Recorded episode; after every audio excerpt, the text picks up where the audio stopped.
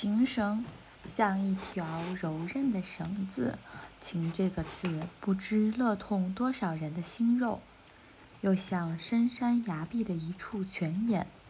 在某一场丰沛的雷雨之后，山内的树、湖床、石渠与崖壁仿佛受到了感动，竟互相对应起来。雷雨在几天前停了。雨水却沿着这条对应的小路，淙淙地从泉眼流出，一切生动起来，有了滋润的活力。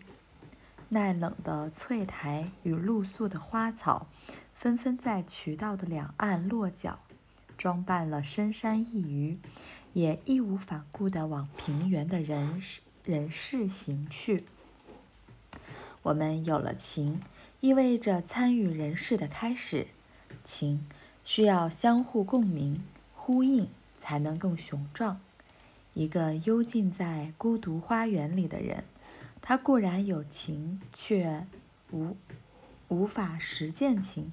他的歌吟缺乏回声，哀歌听不到响应。情恰好倔成一口井，渐渐自理了。友情虽可虽然可喜，但必须会用。水能载舟，亦能覆舟。舟绳能救起溺水者，也能绕颈取人性命。当我们用情，常预期别人应给予同等重量的回报。给爱得爱，不义得义。如果收受的双方能共同实践“情”字所蕴含的精神。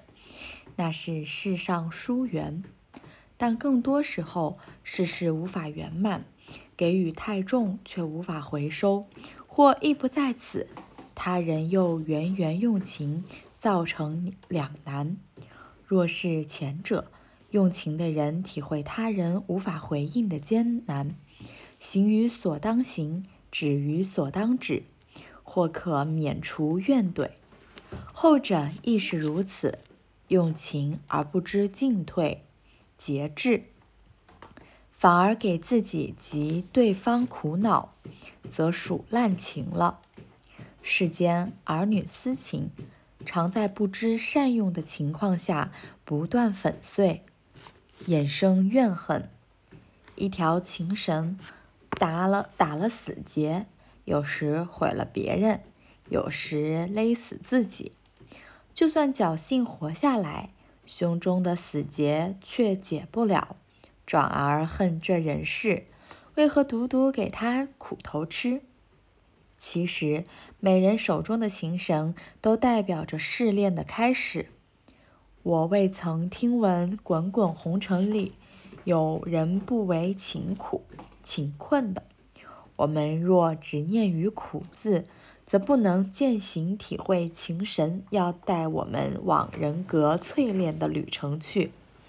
通过一道道结，一次次解，绳更坚韧绵长，则此时的绳是前绳，又非前绳。若灯下检视其来龙去脉，会发现过往那一道道痛不欲生的伤心事，都已编入绳的肌里。坚强了它，延长了它。那么，我们应该合掌感恩昔日情恶，他们成就了这条大绳。常听人议论宗教里的修行者无情，其实浩瀚人世哪只有儿女私情一桩呢？修行者不仅有情，而且多情，不仅多情，更懂得用情。